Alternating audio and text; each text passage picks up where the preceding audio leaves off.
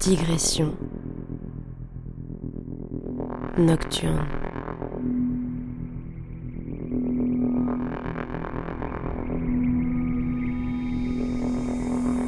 Tu sais, pour moi, il y a un truc, et Roland Barthes, il en, parlait dans un, une sorte d'image qu'il a faite était, qui- que je trouve assez cool, c'est la mousse.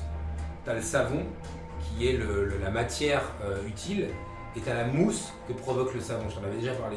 Et la mousse prend plus de place que le savon. Et pour moi, euh, tout ce qui se passe avec les MeToo, les compagnies... euh, et En fait, le féminisme a déjà eu lieu. oui, euh, et donc du coup, tu as une sorte de, t'as une sorte de mousse qui, qui est en plus exponentielle au vu du, du terrain qu'elle utilise, c'est-à-dire les réseaux sociaux, qui prend plus de place que le vrai sujet intérieur, qui est le féminisme, et qui est probablement un Ah. sujet qu'on doit encore, En ex- fait, en qu'on fait, doit la, encore explorer. la première partie du féminisme, ça a été l'aspiration à, à l'émancipation féminine, qui a quand même eu lieu assez rapidement euh, dès les années 70-80. En fait, les femmes ont commencé à se libérer. Il y a eu la pilule, même sous De Gaulle, hein, c'est sous De Gaulle que la pilule a été libéralisée. Ensuite, il y a eu l'avortement euh, sous Giscard, en 74, je crois. Et en fait, la libération de la femme a eu lieu. Et aujourd'hui, euh, c'est même plus que ça réclame du rab, c'est que ça veut. euh, Enfin, je dis ça, c'est pas par dédain, mais en gros, ça veut. c'est comme si ça voulait tuer le taureau.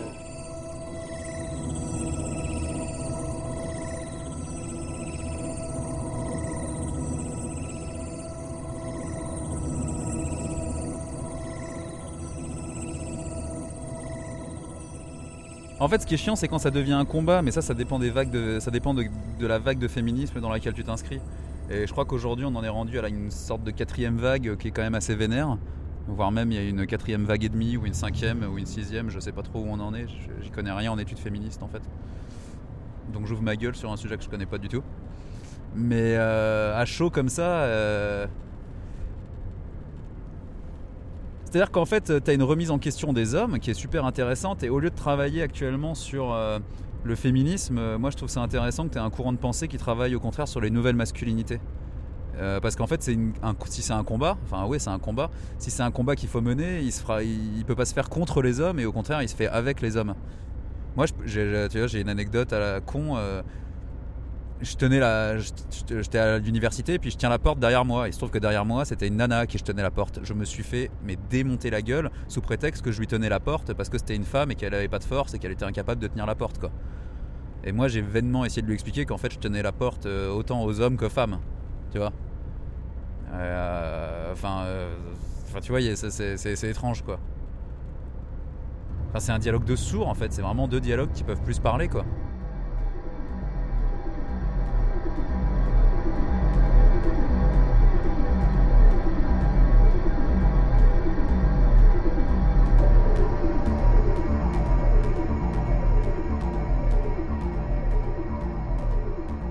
Moi j'ai l'impression qu'en fait là, le féminisme se confronte à une, une biologie historique. C'est-à-dire que la biologie historique du masculinisme, il y a le masculinisme politique, où effectivement on va empêcher les femmes d'avoir le même salaire que nous, on va empêcher les femmes d'ac- d'accéder à des postes, on va... euh, Oui, mais aujourd'hui, on, on va- découvre que si les femmes ont euh, soit 15, soit 22%, je sais pas quoi, en moins, bah, c'est parce que, en moyenne, dans les statistiques, en fait, elles, ont plus de congés euh, maternité, elles, font plus du 80% parce qu'elles prennent leur mercredi, etc. En fait, euh, la plupart du temps, l'écart de salaire moyen des femmes et des hommes, c'est que les femmes euh, sont contraintes de travailler moins à cause des enfants. Mais pas parce qu'elles gagnent moins. en- Après, tu as d'autres exemples sur ça, les ça présentateurs peut- ça- télé aux États-Unis où tu vois qu'une personne qui fait plus d'audimat et qui est une femme, elle, elle gagne moins que le mec qui fait moins d'audimat et qui est un homme, de, un, un- Ouais, mais un- non, mais- un mâle blanc Non, de non, plus de 50 ça, ans. ça, peut pas se, ça, peut pas se valider parce que c'est sur des bases. En fait, c'est pas comme si tu avais une même base et à l'issue de l'année euh, fiscale, on disait bah oui, mais toi finalement tu as travaillé moins parce qu'il y avait machin chose. C'est sur des, c'est, c'est déjà à la base le, le salaire féminin est moindre. Je sais pas partout, mais en tout cas apparemment ça, je dans l'admets. certaines institutions. Ça, je de- l'admets, de mais base, ce t'es- que t'es j'essaie de embauché en tant que femme. Ça veut dire qu'en fait il faudrait être une femme stérile pour avoir le même ratio de. En fait, ce que je veux dire, c'est que du point de vue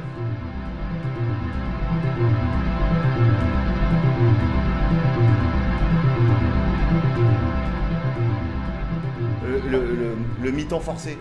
Parce qu'on considère que les femmes euh, sont plus forcées au mi-temps, et d'ailleurs c'est un fait euh, statistique.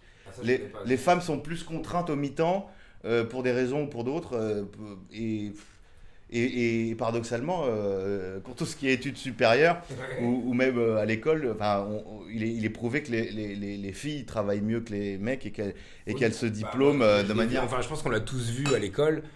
Euh, les premières de la classe, il n'y a pas de premiers de la classe, il n'y a que des premières de la classe. C'est plutôt vrai, à part si t'as un asperger euh, Ouais. dans la foule. Enculé d'Asperger Il baise les, il baise les quotas. Non, mais c'est vrai. Mais en tout cas, tout, pour revenir au truc, ce que je veux dire, c'est qu'aujourd'hui, il y a. Et en fait, c'est plus une, une- une histoire de point de vue, de vision. C'est qu'effectivement, si euh, je suis euh, quelqu'un qui suit vaguement les médias qui regarde vaguement les réseaux sociaux, qui ne suis pas un spécialiste euh, des mouvements sociaux ou des. De, de ce qui se passe dans notre société, je vais dire ah oui tiens les femmes se, se relèvent maintenant parce qu'il y a une levée de drapeau sur la condition des Et femmes. Mais selon moi, maintenant juste là depuis 2-3 ans, Elle se relève. Aujourd'hui, le féminisme d'aujourd'hui. Et je t'ai et- dit ma position. Je suis la position du gars qui comprend pas grand chose. Quoi. Enfin, si, si on s'en tient à la stricte observation des mouvements féministes, notamment sur Twitter, mais c'est quand même un. Tu peux prendre le pouls euh, de la société. euh, Prendre un certain pouls. ouais. euh, au fond, tu vois bien que ça a pris une dimension que j'appellerais gauchiste.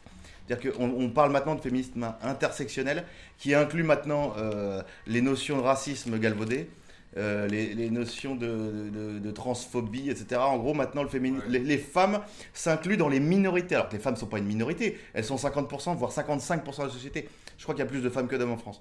Les militants, c'est-à-dire plutôt les jeunes, euh, euh, oui. les, les gens qui ont du 109, euh, en, fait, en, fait, en, fait, en fait, maintenant, le féminisme intersectionnel, c'est maintenant c'est une, une opposition frontale et, et quasiment guerrière, même si c'est une guerre idéologique, mais, mais à, à tout ce qui est blanc, et, et d'autant plus si tu es blanc et, et que tu es un Mais type qui a roulé sa bosse, qui est, qui est hétérosexuel et qui est père de famille. Je pense qu'aujourd'hui, il y, a une conf- il y a- il y a une découverte. C'est que oui, soudainement, on découvre que les hommes de pouvoir, euh, avec l'histoire que crée l'histoire du pouvoir et, et toute, sa- toute sa charge euh, symbolique, fait que tu as des mecs qui disent eh ben, cette meuf est à ma disposition, cette meuf est à ma disposition, et qu'ils osent des Tu trucs. parles de l'ivresse du pouvoir, mais en fait, à partir du moment où tu as passé plusieurs écluses euh, vers le haut, quoi, tu- à partir du moment où tu as, où t'as- où t'as passé des stades, en fait, euh, je parlais de désillusion tout à l'heure, mais en fait, tu, tu passes des, des stades d'ennui, parce que en fait, tu,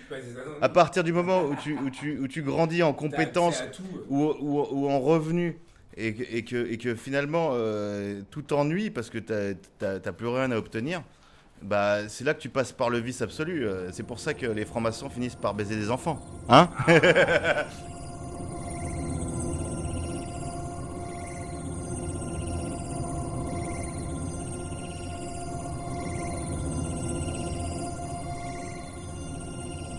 parce que moi je pense quand même qu'il y a aussi une espèce de crispation vis-à-vis de ce que de ce qui est dit et les propos qui sont qui sont tenus vis-à-vis des femmes. C'est-à-dire qu'on va peut-être aussi calquer des schémas sexistes parce qu'ils existent, ces schémas sexistes. Tu vois, le fait de considérer qu'une femme n'existe que par un par son amant ou euh, toutes sortes de manières de justement voir les femmes.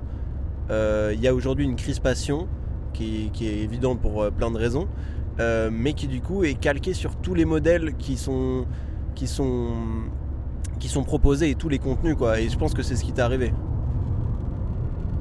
Bah ouais, je sais pas, je peux aller que dans ton sens, là j'ai rien à rajouter. Si ce n'est qu'il y a la police dans 200 mètres d'après mon GPS. police des mœurs